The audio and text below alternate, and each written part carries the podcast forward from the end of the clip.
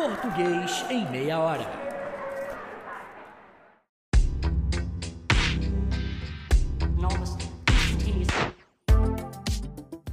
Oi, eu sou o professor Manga e você está ouvindo o Português em Meia Hora. Eu sempre gostei de dicionários. Quando eu ganhei o meu primeiro, que eu tenho guardado até hoje, eu estava na então chamada primeira série do ensino fundamental. Eu já estava alfabetizado, mas ainda não tinha aquela fluência. Tampouco tinha um vocabulário assim exuberante, digamos. Eu fui uma criança como qualquer outra, né? Apesar de que depois de ganhar esse dicionarinho, eu até que peguei gosto pela coisa, sabe? Na época eu não tinha internet para me distrair, então eu passava um tempão folheando, lendo ali o bichinho, né? Lendo as palavras aleatoriamente. Eu até fazia umas listinhas com as minhas palavras preferidas. Mas isso eu acabei perdendo, né? Eu tenho o dicionário guardado, mas as listinhas se foram por aí em alguma mudança. Na época eu não sabia. Eu só fui descobrir depois que o dicionário Michaelis, que me trouxe tanta diversão, tinha sido escrito por duas mulheres, duas irmãs de origem alemã, a Henriette e a Carolina Michaelis. É, é engraçado que a gente não costume pensar muito em quem escreve o dicionário. É como se aquele conhecimento brotasse ali já na forma de livro, advindo das entranhas da língua, sem passar por nenhum crivo humano. O dicionário é percebido, segundo um, um, senso comum, como um lugar de certezas. A voz que fala no dicionário não tem uma cara, não tem um rosto, né? Qual a gente possa atribuir aquilo que se diz. O dicionário é uma obra de referência, a qual a gente recorre sempre que não sabe o significado de uma palavra, sempre que está em dúvida sobre ortografia, que não sabe usar aquela palavra daquele jeito num dado contexto. Às vezes você quer um sinônimo, ou você tá de bobeira mesmo, como eu sempre tava, né? É, folheando a esmo. E isso eu faço até hoje, né? Às vezes no dicionário físico, às vezes no digital. O, o nome da profissão de quem escreve dicionário é lexicógrafo. O estudo que está por trás da elaboração de um dicionário é a lexicografia. No episódio de hoje, a gente vai falar sobre a história dos dicionários, principalmente os de língua portuguesa. A gente vai falar sobre lexicografia, sobre lexicógrafos e pela primeira vez aqui no Português em Meia Hora, a gente vai ter a participação de uma convidada, né? Eu chamei uma pessoa muito especial para falar com a gente. Então, fica comigo até o fim desse episódio aqui que você vai adorar. Mas para começo de conversa, quando é que os dicionários foram inventados? Bom, você que já ouviu outros episódios aqui do Português em Meia Hora, sabe que eu adoro frisar que a gramática e os dicionários são tecnologia, assim como a própria escrita, que permitiu a existência deles. Então, vamos lá. Quando surgiram os primeiros dicionários, a gente poderia perguntar de outro jeito: quando é que eles foram inventados? Quando é que eles foram desenvolvidos como tal? Bom, a base para a existência de qualquer dicionário é uma lista de palavras. É preciso que haja um conjunto de termos reunidos num suporte qualquer. Pode ser papel, papiro, argila, pergaminho, sei lá. Nesse sentido, as listas de palavras são muito antigas. São anteriores até a invenção das primeiras gramáticas, que a gente já discutiu né, num episódio passado é, a invenção delas aconteceu no Ocidente no segundo século antes de Cristo. Bom, as listas de palavras são de milênios anteriores. O Sylvain Oru, que já apareceu aqui num outro episódio do nosso podcast, num artigo que eu deixei referenciado aqui, tá na descrição, é, ele ajuda muito a gente a pensar dicionário a partir de uma definição. Abre aspas. Trata-se de um texto descontínuo, sob a forma papel, entre aspas, clássica. Não é feito para ser lido da primeira à última página, seguindo-se um plano, mas por fragmentos, fragmentos entre aspas também. A ordem de leitura dos fragmentos é aleatória, fica à escolha dos leitores. Não depende da ordem de impressão sobre a sucessão de páginas, contrariamente a um romance ou um tratado científico. Se se refere a esta propriedade, pode-se falar em multidimensionalidade essencial do texto dos dicionários. Os fragmentos são localizados, entre aspas, por palavras, que são como cabeças de capítulo. Um dicionário se identifica assim por uma lista de palavras, o que justifica o seu nome. Referindo-se à sua função, pode-se considerar estas palavras como os endereços, entre aspas, dos fragmentos. Aí fecham as aspas da citação. Então, é, a gente acaba entrando num trabalho um pouco ingrato, né, que é chegar a uma definição de dicionário dentro dessa multiplicidade toda. E isso me lembra assim, uma das situações mais engraçadas porque eu passei com dicionário, que foi quando eu quis pegar numa biblioteca, na biblioteca do meu instituto lá na Unicamp, eu quis pegar um livro do Mário Prata, chamado Chifai Favoire. É, nesse livro, o Mário Prata, que viveu em Portugal, ele foi correspondente lá, né, jornalista, é, ele faz uma lista de palavras que vai servindo para ele contrastar o português brasileiro e o português europeu. Mas esse é um texto humorístico. O Mário Prata foi um grande cronista, então assim, ele vai colocando ali um tom humorístico. Não é um estudo filológico, não é um estudo lexicográfico e tal, né? É, é um livro de crônicas, no fim das contas. Acontece que o subtítulo desse livro, que chama Chifais Favoire, né, imitando o jeito como os portugueses chamam o garçom por lá, inclusive ele explica o título do livro, né, num, num dos verbetes é, verbete entre aspas, né, que ele apresenta, o subtítulo desse livro é Dicionário de Português.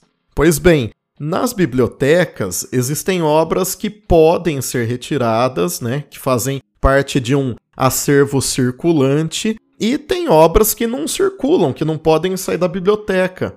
Por exemplo, os dicionários, né, obras de referência, obras antigas, é, enfim, é, esse livro acabou sendo catalogado na biblioteca lá na Unicamp como um dicionário, por causa do subtítulo dele. E aí eu queria retirar esse livro. E a funcionária não queria me deixar levar esse livro para casa. Afinal, né, o livro é, não podia circular, era um dicionário.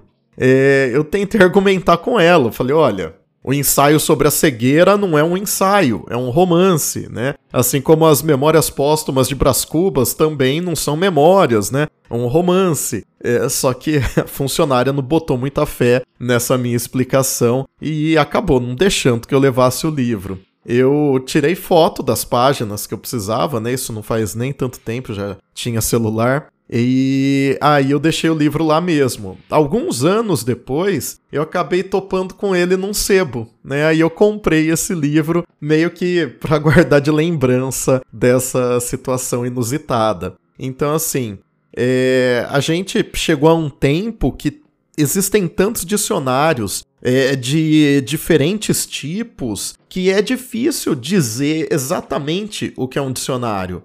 Então existem dicionários de língua, dicionários de sinônimos, dicionários de antônimos, de rima, de regência, existe dicionário técnico, é, dicionário de modismo, é, dicionário é, bilíngue, né, trilíngue e por aí vai.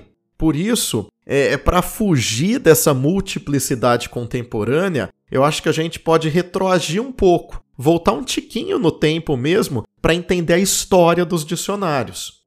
Dentro do, do panorama estudado pela história das ideias linguísticas, os dicionários surgiram, como eu já mencionei, a partir de listas de palavras. Um livro que me ajudou é, muito nessas reflexões que eu fiz para esse episódio aqui especificamente foi escrito pelo professor José Horta Nunes. É o Dicionários no Brasil, Análise e História do século XVI ao XIX.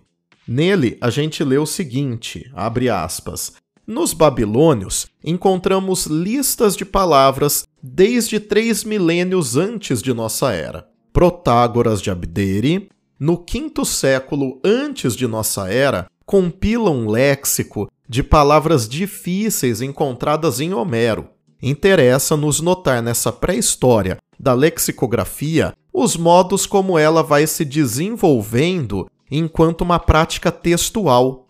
A alteridade linguística que se apresenta de diversas maneiras, faz com que apareçam questões a trabalhar. Os textos se tornam antigos e se acumulam. É preciso traduzir palavras estrangeiras, transcrever textos, decifrá-los. O estudo do léxico e da significação logo se fazem necessários. Fecha aspas. Então veja, né, os dicionários surgem a partir de uma eh, necessidade prática, né, de uma prática textual mesmo. Durante a Idade Média, vale a gente dar atenção para a obra Etimologias do Santo Isidoro. Né? Ela foi compilada no início do século VII. São 20 volumes que concentram toda a informação do mundo antigo que os cristãos acharam por bem preservar, né? Por bem manter documentado. Essa obra está entre o dicionário e a enciclopédia, né? As coisas se misturam um pouco aqui. Então, assim, as palavras são organizadas por tema. A própria palavra etimologia, que é o título da obra, né? Como você deve bem saber, se me segue nas redes sociais, se me acompanha aqui há um tempo no podcast, né? A etimologia tem a ver com a busca pelo étimo, pela raiz da palavra. Ou seja, o Santo Isidoro de Sevilha, ele estava indo lá no âmago, no fundo, né? Ele estava indo buscar o conhecimento da antiguidade que ele considerava importante. A obra dele se tornou é, quase que obrigatória em toda a biblioteca medieval. Era uma espécie assim de síntese do conhecimento, como uma enciclopédia mesmo, né? É, e acabou que, em certa medida, essa obra do, do Isidoro de Sevilha, ela foi substituindo, digamos, a leitura dos textos originais. Ela passa a, a assumir essa posição canônica de texto que você vai é, usar como fonte para os seus estudos. Paralelamente, vão se desenvolvendo os glossários, que são como comentários escritos à margem dos textos.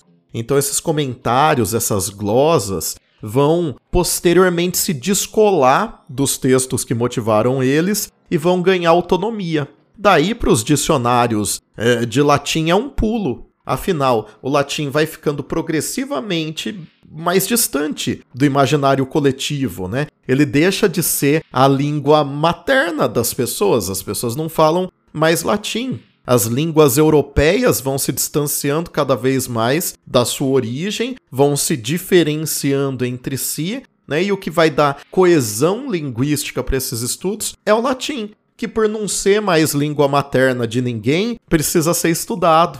Então, a partir da virada ali do primeiro para o segundo milênio da era cristã, os dicionários de latim vão estar tá sempre associados ao ensino da língua latina para quem fala as línguas europeias, né? É, por isso, eles vão ser textos bilíngues. Os dicionários nascem bilíngues, né? Eles é, são enormes, são difíceis de manusear, tá? Eles não saem do lugar, eles não são circulantes. E a coisa, assim, vai melhorar, né? No, em termos de, digamos, portabilidade, né, de manuseabilidade do dicionário, a coisa vai melhorar mesmo com a invenção da prensa de tipos móveis do Gutenberg, que aconteceu lá no finzinho do século XV.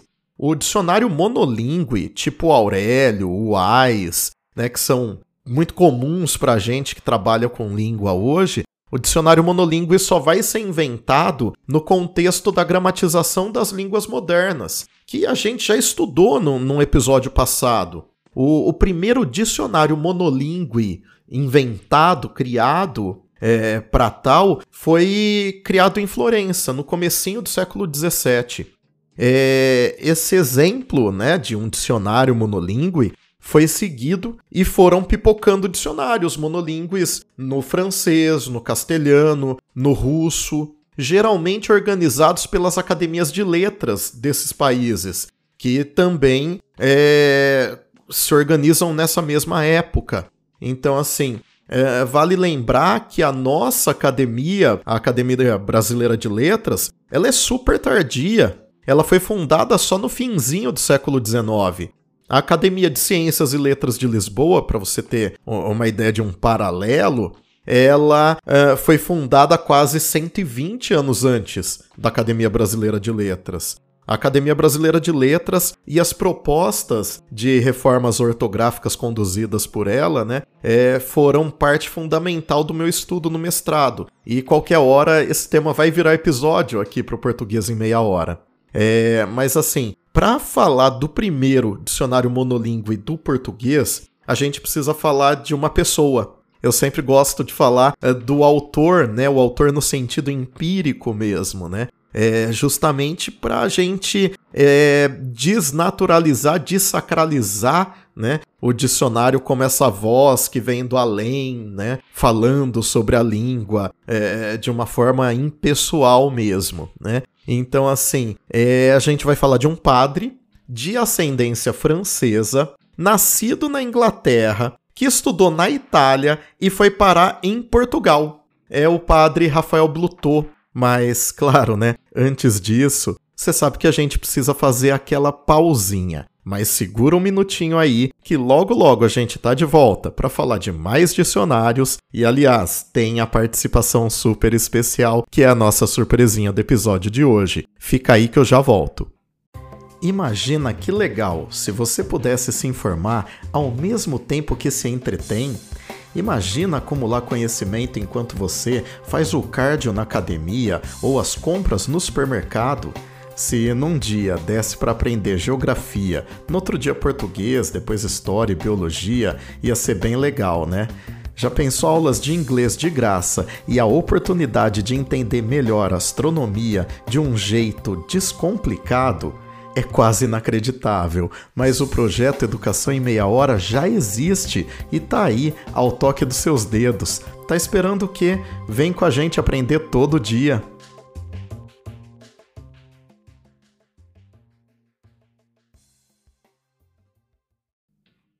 Então vamos lá falar do padre Rafael Blutot. Bom, é, ele não era jesuíta, né? Como acho que todos os padres que apareceram aqui no podcast até agora, né? Foram jesuítas. O Blutot não. O Blutot ele pertencia à ordem dos clérigos regulares. É, ele aprendeu português muito rápido, né? Ele era um sujeito que falava várias línguas, como você deve imaginar. Ele aprende o português e ele começa a fazer muito sucesso como pregador é, em Lisboa. E o que vai acontecer é que ele vai ganhando né, um status social muito grande. Ele escreve muito, é, mas assim, a obra da vida dele é o vocabulário português e latino. Tem um nome enorme esse vocabulário, depois você pode dar um Google aí, mas a gente chama de vocabulário português e latino. Esse vocabulário foi escrito em oito volumes, publicados entre 1712 e 1721, e aí depois ele faz mais dois volumes de suplemento, publicados entre 1727 e 1728. Então, assim, é uma obra monumental, né? Acabam sendo 10 volumes aí, em que ele vai fazer, né, uma correspondência entre uh, o português, o latim e muito mais, né? É uma obra monumental, ele traz explicações etimológicas, ele busca informações no grego, no hebraico, no próprio latim que eu mencionei, no árabe e mais em uma porção de línguas. Ele faz referências a obras da literatura, né, de então, do século até o século XVIII, evidentemente. É, ele faz uma obra absurdamente complexa. É, é um trabalho tipicamente barroco, digamos assim, né? Rebuscado, sabe? É, e claro, né, não é portátil. Agora, quem vai fazer um trabalho de síntese, de resumo dessa obra do Blutot né? É, é um sujeito que está orientado por uma racionalidade iluminista. Então aqui veja, você tem um contraste entre o modo de pensar barroco e o modo de pensar iluminista. É, quem vai finalmente, então, criar o primeiro dicionário de português monolíngue é o Antônio de Moraes e Silva, que é um carioca que sai do Brasil e que vai fazer direito em Coimbra. O Moraes, ele foi acusado de heresia e foi perseguido pela Inquisição. Nisso ele foge de Portugal e ele vai se exilar na Inglaterra. E lá ele fica esperando as coisas se acalmarem e nesse ínterim, nesse meio tempo, ele vai trabalhando né, intensivamente nesse dicionário dele, que é uma espécie de resumão do livro do Blutot, tá? Então, o Moraes, ele publica o dicionário dele em 1789, coincidentemente, é o ano de eclosão da Revolução Francesa, então esse vai ser um marco, né, é, é fundador dos dicionários monolíngues em português. Então, é um dicionário escrito por um brasileiro que estuda em Portugal, é, que está imbuído de um racionalismo iluminista que vai permitir que ele, digamos assim, corte os excessos. O professor José Horta Nunes, ele escreve, né, e o livro está referenciado aqui nos comentários, o seguinte sobre a obra do Moraes. Abre aspas. O dicionário de língua portuguesa de Moraes tornou-se um dicionário entre aspas conciso, nos moldes dos ideais das luzes, compacto, portátil, com definições apresentadas como claras e evidentes. Consolidou a imagem do dicionário como obra de consulta, acessível aos leitores. Isto se mostra na própria forma da definição, abreviada e marcada pelas formas que produzem efeitos de universalidade e de um sujeito responsável por seus atos. Na montagem da definição, está pressuposto um tipo de sociedade na qual se estabelece uma relação do sujeito com as leis, com o modo de produção industrial e com o ponto de vista do utilizador e do consumidor. Enquanto isso, o espaço brasileiro é significado com a introdução de termos da fauna e da flora, que produzem um discurso natural e são indícios do efeito de complementaridade que seguirá com a marcação dos brasileirismos em futuras edições e em outros dicionários de língua portuguesa. Fecha aspas. O Moraes então abriu caminho para gerações de lexicógrafos do português. O dicionário dele ainda hoje ajuda muito quem estuda história da língua portuguesa, que é o meu caso, por exemplo. Além de contar os significados das palavras, os dicionários revelam para gente como os sujeitos, especialmente aquele sujeito que os estudiosos costumam chamar de sujeito lexicógrafo, é, é, como que esses sujeitos se relacionam com a língua no seu tempo, no seu contexto.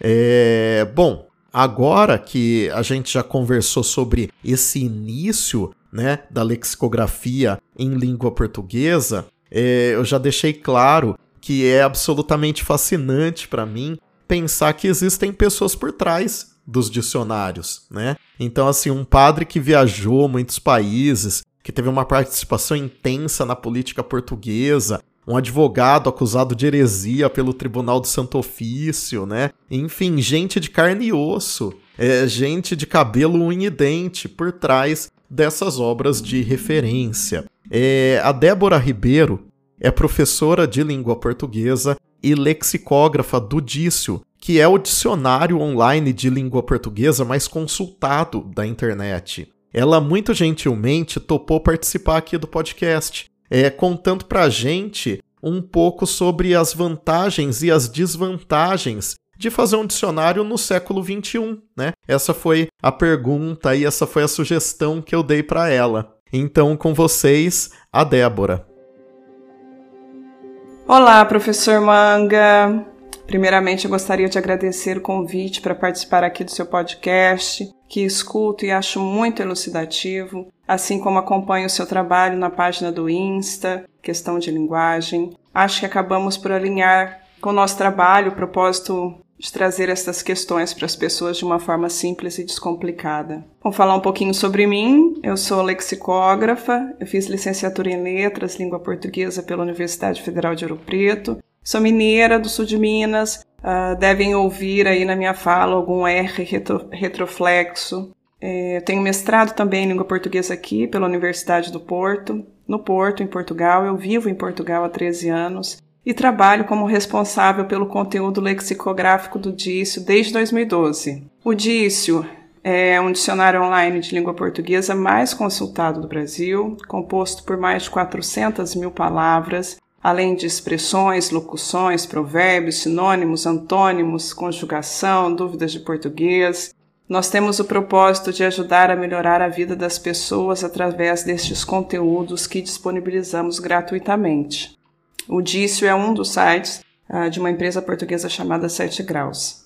Bom, eu confesso que quando o professor Manga me fez essa, essa pergunta, me fez este convite, eu não pensei que fosse fazer uma reflexão sobre, sobre o modo como trabalho, sobre aquilo que eu acredito, e acabou que esta questão é, me trouxe muitas reflexões, eu espero ser o mais sucinta possível. A pergunta que me foi feita pelo professor Manga foi: as vantagens e desvantagens de escrever um dicionário online no século XXI. E assim, fazendo um paralelo com os primeiros dicionários, é possível perceber que atualmente há uma liberdade muito maior para dicionarizar uma palavra. Então eu pensei que talvez esta fosse uma das vantagens, né, em comparação com os dicionários mais uh, antigos, né, Enquanto que antigamente os lexicógrafos precisavam de mecanismos reguladores do uso de uma palavra, como essa palavra entraria para a língua, grafia, pronúncia, de que forma as pessoas usariam. Esses mecanismos geralmente eram impressos, né? A literatura era muito responsável pelo registro dessas novas palavras, né? Os dicionários uh, trouxeram ao longo do tempo replicações de listas de palavras, né? Ou seja, eram muito complicado e mais demorado é, perceber estes usos, institucionalizar essa grafia. Bom, é possível perceber que, com a evolução da língua, das palavras, dos seus sentidos, hoje em dia nós temos uma facilidade, uma rapidez nunca antes percebidas, né? A tecnologia trouxe isso para a lexicografia, né? Os corpos linguísticos são acessíveis, é possível entender e ter acesso a um número muito maior de textos em que uma palavra nova foi usada, marcar o seu uso ao longo do tempo, os mecanismos reguladores como a VOLPE, como o VOLPE, né, que é o vocabulário ortográfico da língua portuguesa da Academia Brasileira de Letras, ele existe está disponível online, né? Acompanhar e participar do registro, assim como a alteração dos sentidos arcaicos, antigos, obsoletos, ofensivos. O dicionário acaba por ser um termômetro da sociedade, né? ele registra esses usos. Então, uma palavra que foi usada de uma forma que já não é mais usada, ela é alterada com muita facilidade atualmente, né? Desde que fique comprovado que aquele uso é realmente tem um fundamento realmente é, problemático, né? É, não há limitação de espaço, isso também é uma outra vantagem. Eu acho que, mas para mim, eu acho que a maior vantagem é poder participar dessa evolução e marcar essa evolução nas palavras. O mesmo trabalho que eu faço retirando arcaísmos e coisas que já não são mais usadas, marcando esses arcaísmos como uso antigo, uso obsoleto, novos sentidos também são acrescentados às palavras, né? É, que nós deixamos para gerações posteriores usos antigos e novos, né? Eu acho que essa é a maior vantagem, né? Não, não enxergar a língua como uma coisa estagnada, como uma coisa presa, né? Na, na, impressão, na impressão, eh, na literatura. A língua é uma coisa viva, ela se altera, mas a gente não precisa esperar que ela se altere. Nós também fazemos parte deste processo de alteração, né? Eu acho que essa é a maior vantagem, conseguir perceber e poder ajudar as pessoas a entenderem as coisas. Os dicionários, de uma forma geral, eu tenho uma visão muito crítica com relação a isso, eles são muito tecnicistas. Né? Existe ali toda uma matéria que você tem de saber para entender a definição de um dicionário. Então, eu acho que trazer é, para a minha prática, para a minha visão de trabalho, também descomplicar estes tecnicismos, poder ter a possibilidade, a liberdade de deixar as definições mais claras, mais simples, perceptíveis, né? Não deixar aquele código ali estagnado, né, como uma replicação de outras palavras, né? Poder também modificar o modo como a definição vai ser apresentada, né? Tornar as coisas mais fáceis para as pessoas, né? E a desvantagem também é o excesso de informação, eu acho. o que é um pouco paradoxal, né? A tecnologia também possibilita equívocos no modo como as pessoas enxergam o dicionário, né? Eu me deparo constantemente com pessoas que querem alterar o sentido das palavras, querem modificar o seu uso, querem apagar um uso por variadas razões, né? A questão que eu tenho priorizado no meu trabalho está muito ligada à minha prática também, que não é descolada da realidade. É preciso entender, enquanto lexicógrafa, que hum, nós temos de, de, de, perceber, entender e agir em relação ao que acontece na sociedade, se reflete nas palavras. Mas estes equívocos derivam uh, de desinformação, ausência de conhecimento sobre o funcionamento de um dicionário, sobre quem faz essas palavras, quem é o autor do dicionário. O dicionário tem autor? Sim, dicionário tem autor, tem ali uma equipe de pessoas que trabalham, tem a lexicógrafa, tem a filóloga, tem o terminologista. E tudo é muito pensado, muito feito no sentido de é preciso que haja uma comprovação daquele uso, é preciso que haja uma regulação daquele uso, é preciso perceber aquele uso ao longo do tempo, é preciso entender a origem daquela palavra, é preciso. Há muitas coisas que devem ser tomadas e levadas em consideração quando nós estamos dicionarizando uma palavra ou alterando uma definição, né? É, e muitas vezes as pessoas acham que é só mandar um e-mail para o dicionário e dizer que não concorda com o sentido e o sentido tem de ser alterado, né? Essa eu acho que é a maior desvantagem, é confundir é, o dicionário, achar que o dicionário ele tem um propósito de incitar o uso da, de determinada palavra. Né? Na realidade, o dicionário é um registro daquela palavra, ele tem de registrar todos os usos, né? não privar as pessoas de saberem o sentido das coisas. Né? As pessoas confundem, acham que o dicionário é um, uma entidade que vai dizer para a pessoa como ela deve usar aquela palavra. E na verdade não, o dicionário registra os usos. Se alguém usou essa palavra com você de alguma forma, você vai lá e vai ver dentro daquelas acepções qual delas vai vai ao encontro daquilo que a pessoa quis dizer sobre você, né? É um direito seu, você tem todo o direito de entrar no dicionário saber o que, que aquela palavra significa em todos os âmbitos, a sua evolução durante os, os, o tempo, ao longo dos séculos, nós não podemos apagar isso das palavras, né? A responsabilidade do uso da palavra é sempre da pessoa, né? O dicionário não determina esse uso, ele registra este uso.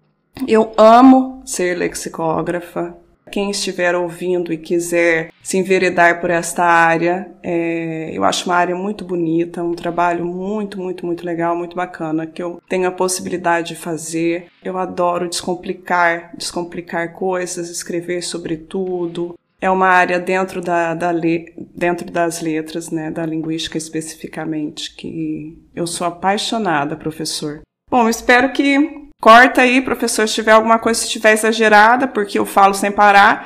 Para quem já ouviu o podcast do Disse, procura no Disse, que também tô lá falando, é uma coisa que eu falo sem parar, sem condição, verborrágica. E, professor Manga, queria agradecer de coração pelo convite, por poder ter participado do seu podcast. Desejo que ele continue crescendo e que o senhor continue tendo muito êxito naquilo que faz. Muito obrigada, professor. Um beijo e um beijo para todas as pessoas que estão ouvindo. Ô Débora, obrigado, obrigado mesmo pela sua contribuição aqui com Português em Meia Hora. Esse seu trabalho é absolutamente inspirador mesmo, assim. É, o podcast que a Débora comentou é o Procura Nudício, que eu vou deixar aqui referenciado também é, na descrição do nosso episódio. Vale muito a pena você escutar. Eu espero que você, que está ouvindo a gente, tenha gostado dessa nossa conversa. Até a próxima. Tchau, tchau.